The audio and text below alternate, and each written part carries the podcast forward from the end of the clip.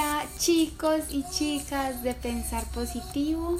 Pues bueno, hoy quiero seguir con el capítulo anterior en el cual les quedé viendo la segunda clave eh, de las cosas que aprendí en mi viaje, como se los conté en el capítulo anterior. Eh, les hablé de la primera, que es no juzgar. ¿Y por qué no juzgar? Porque la mirada enjuiciadora no nos permite observar de manera curiosa y encontrar en la otra persona un ser humano igual a nosotros con problemas, con dificultades, con cosas por solucionar. Simplemente que si actuamos de una manera enjuiciadora, vamos a tener una velocidad de reacción em, frente a lo que la otra persona nos dice y vamos a considerar que eso que él nos dice o de la forma como actúa frente a nosotros no son más que provocaciones y ofensas.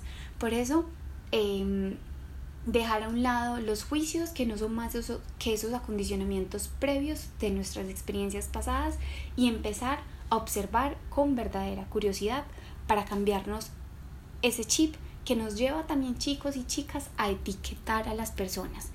Eh, hoy también les quiero decir no a las etiquetas porque las etiquetas nos hacen en un mundo como el de hoy que es multicultural, eh, con personas que piensan de diferentes maneras, etiquetar al otro nos hace débiles. ¿Listo? No a las etiquetas, no a los juicios, eh, como el primer tip.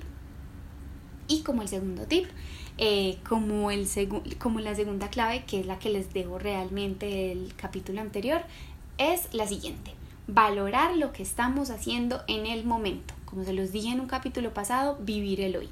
Cuando vivimos el ahora, valoramos lo que hacemos, sin esperar, sin ir tras un resultado. Simplemente que cuando vivimos lo que hacemos, cuando vivimos el momento, cuando valoramos el hoy, esto nos lleva sin pensarlo a un mejor resultado. y esto es porque disfrutamos el momento, disfrutamos el ahora. Cuando chicos y chicas nos concentramos en el pasado o en el futuro, fragmentamos nuestra atención y perdemos la capacidad de descubrir y mejorar el presente. Entonces, esos son los dos tips.